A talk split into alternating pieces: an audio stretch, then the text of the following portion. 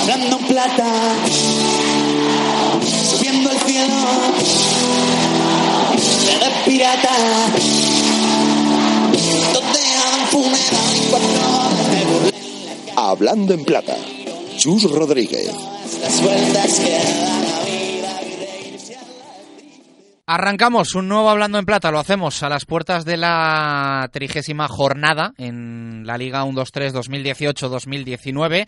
No vamos a tener partido de viernes, como viene siendo habitual. Eh, va a empezar la jornada el sábado a las 4 de la tarde, con partido además que compete al que va a ser nuestro primer protagonista de hoy, aunque después con Jesús Pérez Baraja vamos a tener el repaso a los 10 partidos, ya no 11, desde lo ocurrido, sucedido con el Reus Deportiu.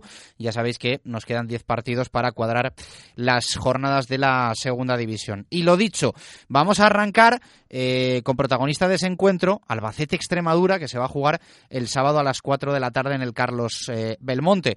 Eh, vamos a charlar con uno de los eh, pocos entrenadores que nos falta por hablar con hablando en hablando en plata. Y bueno la verdad es que ha llegado hace muy poquito a nuestra segunda división a nuestra competición y a su club al Extremadura. Manuel Mosquera entrenador qué tal buenas tardes cómo estamos Hola, buenas tardes, ¿qué tal? bueno buena semana no para para llamarte después de esa victoria importantísima que habéis conseguido. Sí, pues efectivamente, siempre es una buena semana.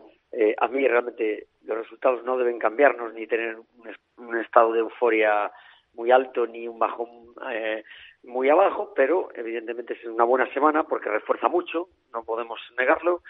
Y, y estamos muy contentos, claro, porque llevamos dos semanas eh, con un, un gran empate contra Las Palmas, una victoria muy importante contra el Córdoba y ahora mm, Albacete hay que intentar ganar allí porque es lo que más nos es lo que nos compete. Nos gusta ir partido a partido eh, creemos que estamos en una línea muy buena eh, me he encontrado una predisposición tremenda de todo el equipo estamos muy contentos pero mm, en estas circunstancias no podemos permitirnos ni levantar la cabeza y seguir apretando apretando apretando para que para que le demos cada partido la energía que necesitamos porque porque hombre evidentemente estamos en una situación en la que no puedes relajarte ni un segundo.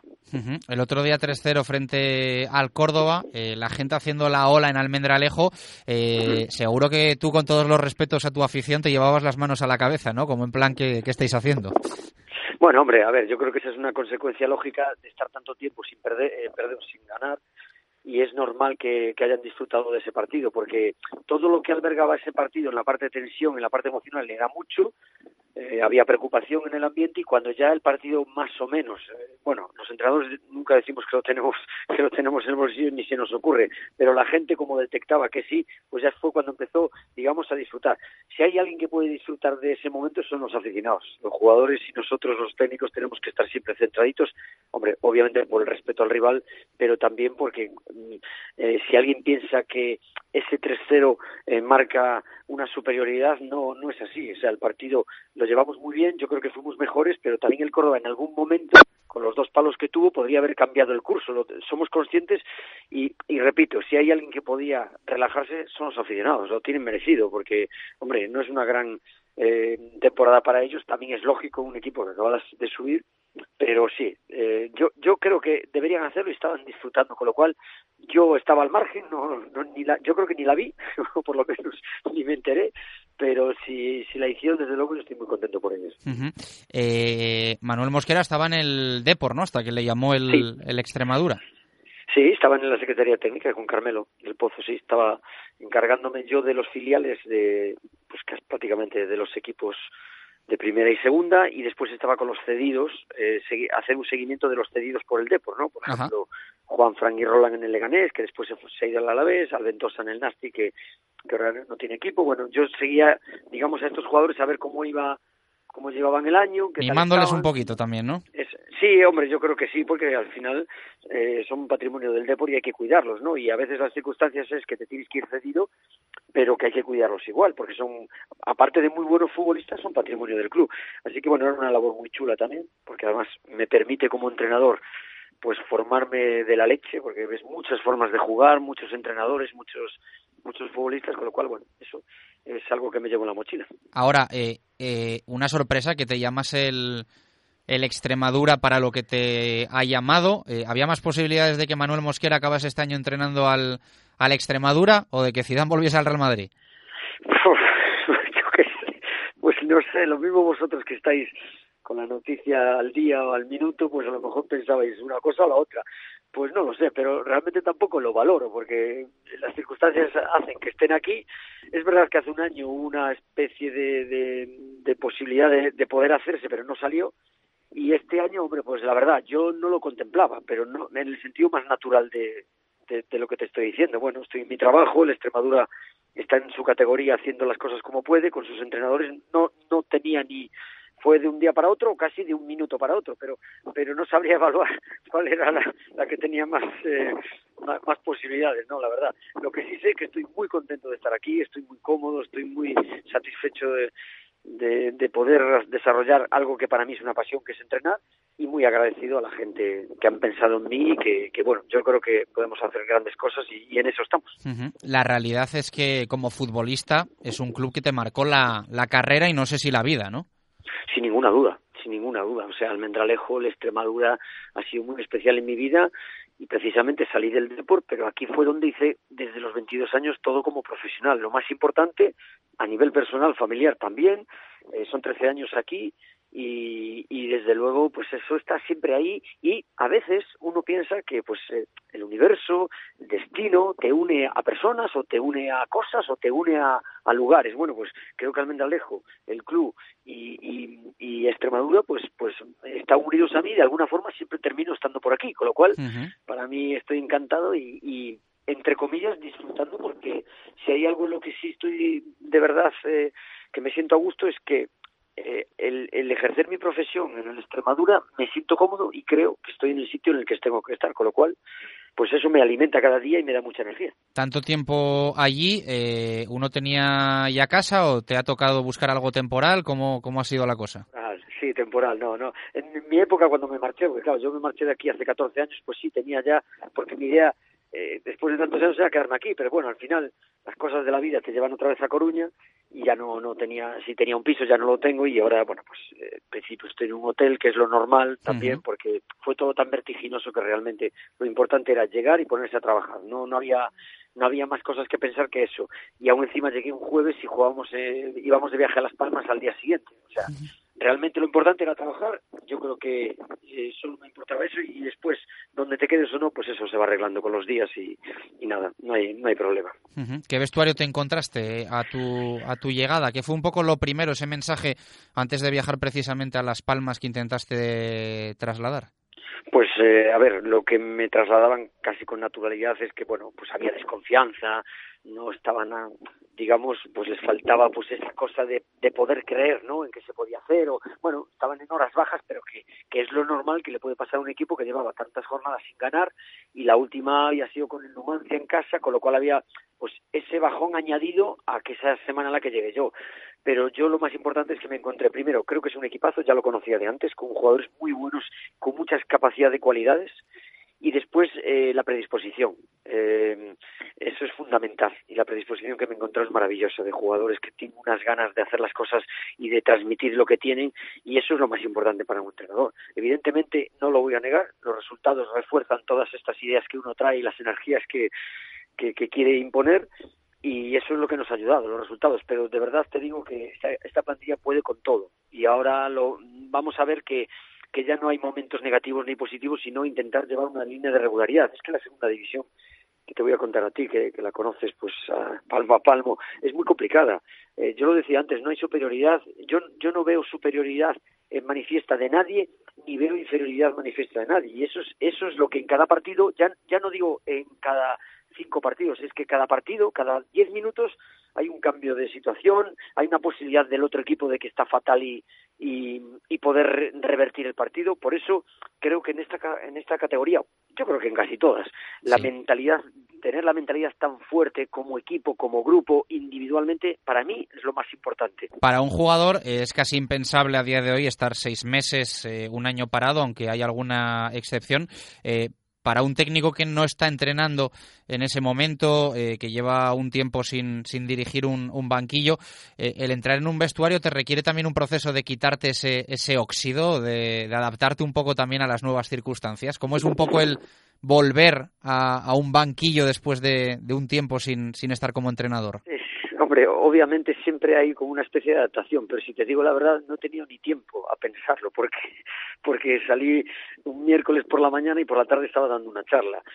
Yo creo que cuando, de verdad, cuando uno lleva la profesión dentro, cuando uno lo ve que es tu profesión y tu pasión, parece que sale todas las cosas de forma natural. Eso es lo que me fue saliendo a mí, de forma natural. Mm, yo había, hacía tres años que, había dejado el Fabril para subir a la Secretaría Técnica. Bueno, simplemente fue volver a ponerme en el traje que correspondía. No tenía tiempo a, a, a nada más. Me salió bien, me sentí cómodo y me salió natural y creo que a veces en la vida ser natural es lo mejor.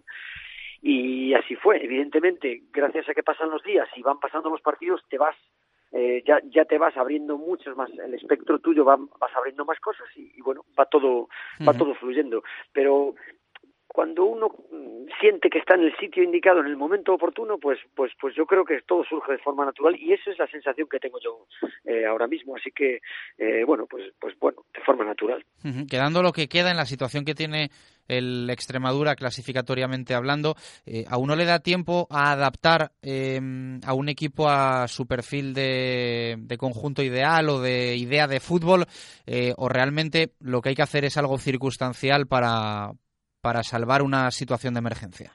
Sí, yo creo que lo que hay que hacer es ponerse en pro del futbolista y de la situación en la que estamos. No, no hay tiempo para decir estas son mis ideas y hay que empezar a entrar en estas ideas. No, sinceramente yo creo que lo que, eh, desde mi humilde opinión, lo que hay que hacer es crear una base de intensidad, de sensación de seguridad por la situación en la que estamos, de, sentido de grupo, de equipo, y a partir de ahí crecer en ideas concretas ya, que llevo yo en lo que pienso, pero adaptadas a lo que tengo. Eh, por ejemplo, la seguridad es muy importante en un equipo en el que lleva mucho tiempo sin ganar, en el que acaba de, perder en casa, pero lo importante es volver a, sentir seguros al equipo, no solo por líneas defensivas, sino seguro al equipo.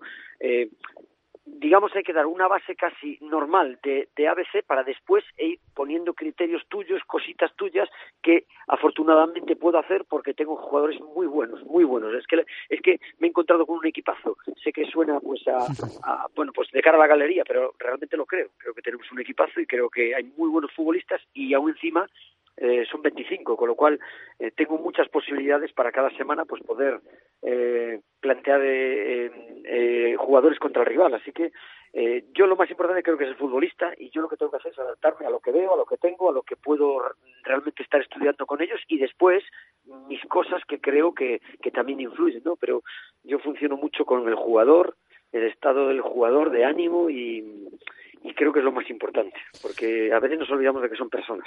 Claro que sí. No sé si frente al Córdoba eh, habéis salvado un match ball o algo parecido, ¿no? Estaríamos hablando de que, bueno, pues el Extremadura ahora sería penúltimo o antepenúltimo con los mismos puntos que el Nastic de Tarragona, 24 de no haber ganado el pasado fin de semana en el Francisco de la Era al, al Córdoba. Eh, ahora esa barrera de cuatro puntos con respecto al quinto por la cola, que es casi nada el Real Zaragoza, se ve muy lejana. Eh, ¿Cuatro puntos con lo que queda por delante son muchos puntos o pocos, Manuel? Mira, desde mi punto de vista yo no lo he visto nunca lejos. Yo creo que ha habido circunstancias en otras temporadas de otros equipos de otras situaciones a lo mejor mucho más difíciles. Yo no lo veía difícil, yo lo, o sea, perdón, no lo veía lejos, lo que lo veía es complicado, difícil, porque hay que cambiar, no, no solo es pensar en cuatro puntos o diez, lo que hay que pensar es cambiar una situación de un equipo que no gana, eso es lo más importante. Eh, cambiado eso, después todo lo ves mejor. Para mí cuatro puntos estamos a menos de un partido, perdón, a menos de dos partidos. Entonces, yo no lo veo lejos, de forma que yo veo esto que es mentalidad ganadora y competidora, no lo, no lo ves eh, lejos y lo ves factible, pero realmente para mí, y, yo sé que esto es más antiguo que, los fenicios, el partido a partido es fundamental. Para, para mí poner la energía en cada partido es lo único que importa. Derivar eh, qué es lo que se tiene después, qué calendario tienes en el mes abril o en el mes mayo no tiene ningún sentido. Eh, lo estamos planteando así, los jugadores han acogido esa idea muy bien y, lo estamos haciendo yo creo que perfectamente, centrándonos en Las Palmas primero, luego Córdoba, porque evidentemente una de las cosas más importantes, o, o, eso creo yo, es que tú, el partido del Córdoba, lo, que, lo, has, lo has definido perfectamente, iba tantas cosas implícitas en ese partido que si se ganaba podíamos llevarnos hasta a la euforia, hasta arriba de todo, en el sentido de que ahora ya lo podemos hacer todo y, y, y, realmente tampoco hay que subirse tan arriba, pero de la otra forma diríamos, ahora ya está todo perdido. Es que tampoco creo que hubiese sido así, porque yo no creo que el Córdoba, después de digamos, del lunes, del martes y, o a, a, hasta el martes les daría yo. Seguro que el Córdoba ya están renovando energías uh -huh. y quieren que pueden salir. Es que mm, de ganador, es de competidor. El Córdoba seguro que cree que puede salir. El Nastic cree que puede salir, claro, cómo no. Bueno, pues, pues esa es la forma de pensar. Yo no, no veo lejos en cuanto a puntuación. Lo más importante a veces es la sensación, es cambiar dinámicas y a veces estás eh, a siete puntos más cerca y a cuatro puntos lejísimos por una dinámica tan mala, ¿no? No sé si me explico, pero... Perfectamente, sí, sí que creo que es así. Yo realmente creo que el objetivo está cerca, entre comillas, pero la dificultad de cada partido es lo que te está acercando más o menos y las dinámicas. Eso uh -huh. es lo que, lo que lo veo yo así. ¿Pero te cambiarías por alguno de esos equipos que tiene 31 o 32 puntos? No, no, no. Yo ¿No? para eso soy, no. Yo para eso soy muy. Te quedas fiel con los 27 a, a, y los dos me, sin perder. Me quedo con mis jugadores me quedo con mis jugadores, me quedo con la situación y esto es lo que hay que pensar. Yo, yo pienso en la realidad. Pensar en casos hipotéticos no tiene ningún sentido, se pierden uh -huh. energías. El sábado. la realidad nuestra es esta. El sábado abrís jornada, eh, como decíamos, compartido en el Belmonte frente al Albacete, eh, que vienen de perder en Tarragona frente al Nastic in Extremis. No sé si eh, ese partido del Nastic te marca un poco el camino para conseguir asaltar por primera vez. Así sería el Belmonte el, el, sábado porque es de los pocos equipos el conjunto manchego que mantiene ese cero en el casillero de partidos perdidos como local.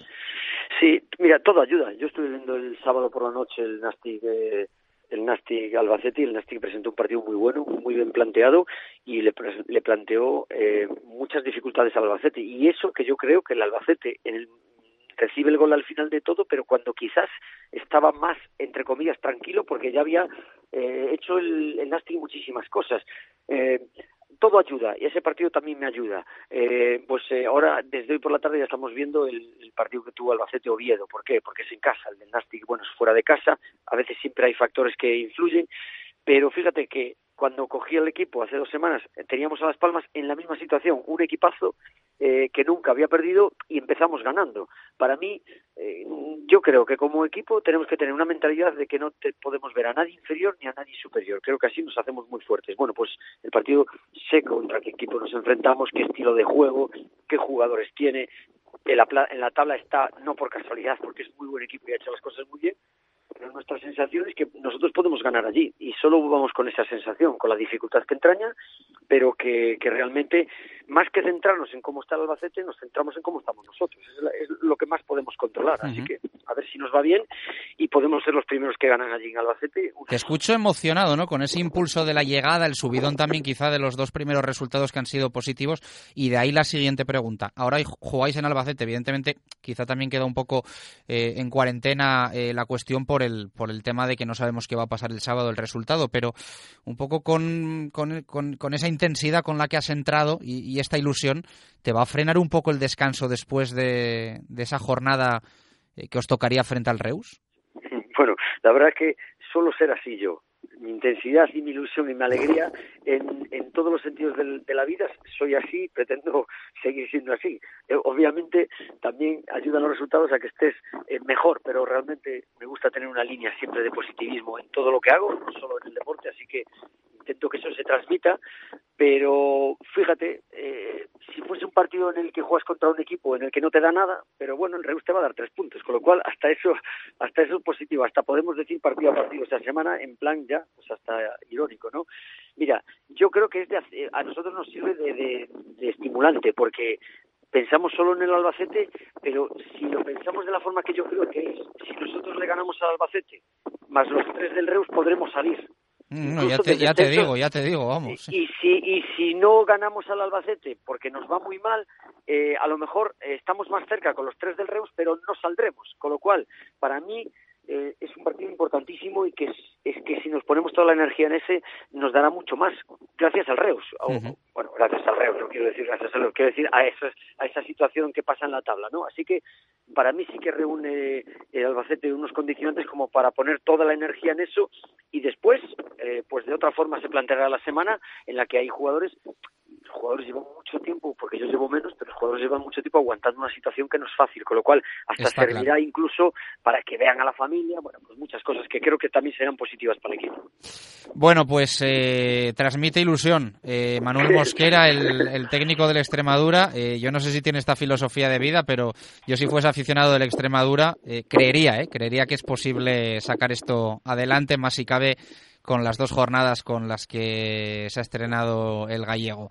Eh, gracias, Mosquera. Mucha suerte. La mereces, yo bueno, Bueno, hombre, muchas gracias a vosotros. Eh, espero que sea así. De Almendralejo nos vamos a ir hasta Majada Onda para charlar con equipo también de nuestra categoría, por supuesto de la segunda división, con futbolista en este caso. Ya sabéis que nos gusta arrancar hablando en plata con técnico y después charlar con jugador. Es uno de los nombres propios eh, de esta Liga 1-2-3 2018-2019. Siete goles de momento, buenas cifras para aportar a los 33 en total que lleva el Rayo Majada Onda y que de momento cumple con creces con ese objetivo de la permanencia. Está cedido por el Real Betis en el Rayo Majadahonda y se llama Aitor Ruibal. Le vamos a conocer un poquito más. Aitor, ¿qué tal? Muy buenas, ¿cómo estás?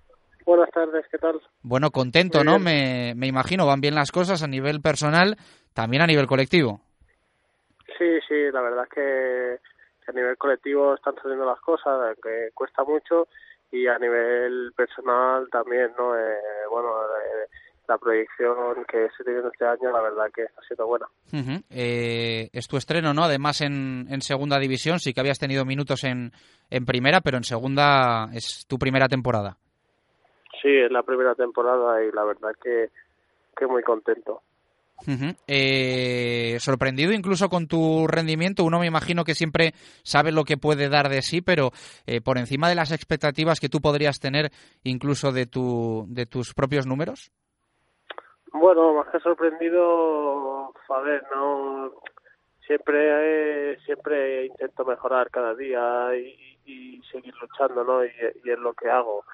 Y sorprendido, bueno, por por haber metido los goles que metí, pues sí, porque no esperaba tener este arranque de la segunda vuelta, más que nada. Así que la verdad que muy contento. Este Rayo Majadahonda es como una hormiguita, ¿no? Eh, va sumando puntos quizá a veces en campos de forma inesperada, los pajaritos, el molinón, eh, todo eso suma evidentemente la victoria el otro día frente a la agrupación deportiva Alcorcón y es lo que os ha llevado a estar pues prácticamente toda la temporada en una zona tranquila, ¿no? Esto un poco engañoso también porque ahora sabemos que viene el tramo final y que uno no se puede relajar, pero al final habéis conseguido machadas que os dan esos puntos de tranquilidad. Sí, la verdad es que sí, que, que en, en, el Wanda conseguimos puntos muy importantes. Eh, fuera de casa nos ha costado más, pero bueno, estoy, cuando la segunda vuelta, eh, cuando volvimos al cerro, todavía nos costó nos costó bastante no adaptarnos y eso, pero bueno, poco a poco el equipo va aprendiendo a jugar mejor en, en ese campo, ¿no? Porque la verdad es que es muy difícil, el CP está mal, pero la verdad que bien, ahora lo están cambiando y así que vamos bien. eh, visitáis el domingo el Sadar, el campo del líder, líder cada vez más destacado, el Club Atlético Sasuna. No sé si lo del Molinón, aunque evidentemente el Sporting está muy lejos de el conjunto de Yago Barrasate, os marca un poco el, el camino. Sí, bueno, este fin de semana es un partido complicadísimo, ¿no? Porque ya sabemos cómo es el Sadar, eh, la gente cómo, cómo aprieta allí y aparte el equipazo que, que tiene este año y el temporador que está haciendo, ¿no? Eh, Pero bueno, ya, eh, ya lo digo en todos sitios que nosotros no tenemos ningún miedo, que les plantamos cara a todos los equipos, que aún así ellos cuando vinieron a Wanda sí que fueron mejor, fueron más protagonistas, pero aún así pudimos sacar un empate y, vamos a por la victoria, ¿no? Eh, charlaba con Manuel Mosquera, ahora hace unos segundos, el técnico del Extremadura, y hablábamos un poco del descanso que van a tener la siguiente jornada eh, por no disputar ese partido frente al Reus. Lo vuestro es uno de los casos más raros, excepcionales de toda la segunda división. Os toca ese partido en la última jornada, lo cual quiere decir que muy posiblemente os vayáis antes de tiempo de vacaciones. Sí, lo mejor es eso, ¿no? Que tendremos una semana más de vacaciones. pero pero bueno no no es ningún inconveniente no porque al fin y al cabo esos tres puntos están y igual que los tendrán todos los equipos y la verdad es que no nos ponemos esos tres puntos. Nosotros miramos los que tenemos ahora y, los que podemos los que podemos hacer. Te hago la última que te llega un poco desde el Betis club de tu del que eres eh, bueno tiene tus derechos tu propiedad. Están contentos no me imagino con tu rendimiento y te te siguen de cerca. Bueno eso espero no que estén contentos. La verdad es que no no tengo muchas noticias no eh, porque bueno porque a ver la, se quedó así no que que hasta final de temporada no, no habría un contacto y espero que sí, que estén contentos y, bueno, y a ver si me puedo hacer un hueco el año que viene. Bueno, seguro que te están vigilando y siguiendo de cerca, que además el rendimiento está siendo bueno. Muchas gracias, un placer.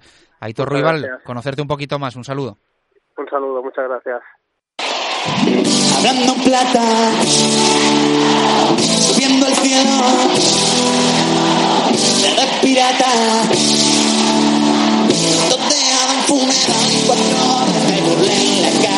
y una semana más cerramos hablando en plata, lo hacemos con Jesús Pérez Baraja, repaso a los 10 partidos, ya no 11, que nos esperan en esta jornada número 30 de la segunda división, empezando por lo del sábado 4 de la tarde Albacete Extremadura. Los manchegos no han perdido en casa y tienen la baja de Gorosito. El equipo azulgrana lleva cuatro meses sin ganar a domicilio y no podrá contar con Borja García, Valverde y Pardo. También el sábado, pero a las seis de la tarde, Ramón de Carranza para el Cádiz Lugo. El conjunto andaluz suma seis meses sin caer como local y cuenta con las ausencias de Servando, Brian Oliván, Garrido, Marcos Mauro y Juan Hernández. Los gallegos acumulan seis meses sin vencer lejos del Ángel Carro y pierden a Campillo y Leuco. Mucho en juego en la Romareda también sábado, pero a las ocho y media de la tarde, Real Zaragoza, Elche Club de Fútbol. El equipo aragonés lleva cuatro partidos sin lograr la victoria y presenta las bajas de Alex Muñoz, Papu, Guti, Toquero, Gripo, Igbequeme, Carlos Nieto, Pombo y Soro el conjunto ilicitano suma cuatro jornadas sin perder y no podrá contar con Gonzalo Villar y Juan Cruz. Misma hora, ocho y media, cierre sabatino Alcorcón Tenerife. Los madrileños buscan su segundo triunfo consecutivo en casa. El equipo canario no ha ganado lejos del Rodríguez López y tiene las ausencias de Camil, Paco Montañés, Rasic y Aitor San. Bermúdez el domingo en el Tartiere a las 12, Real Oviedo, Nástic de Tarragona. El conjunto asturiano acumula tres encuentros sin conocer la victoria y pierde a Viti y Tejera. Los catalanes llevan tres meses sin vencer a domicilio y cuentan con las bajas de Ramiro Guerra,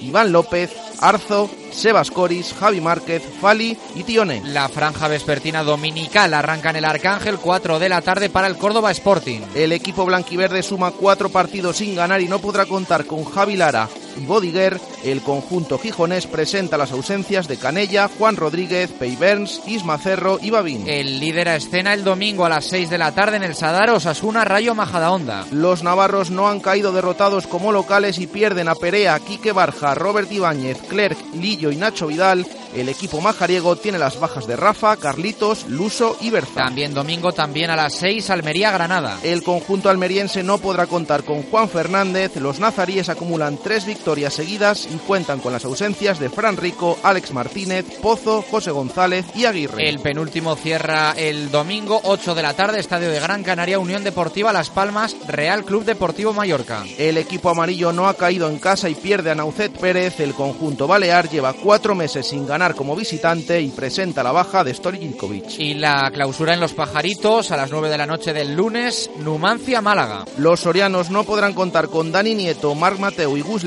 El equipo blanquiazul suma cuatro meses sin perder lejos de la Rosaleda y tiene las ausencias de Juancar, Alejo, Miguel Torres, Coné, Lacen, Dani Pacheco y Pau Torres. Muchas bajas, muchas ausencias en esta jornada número 30 que te vamos a contar en marcador. Nosotros nos despedimos hasta la próxima semana. Gracias por estar ahí, un abrazo, adiós.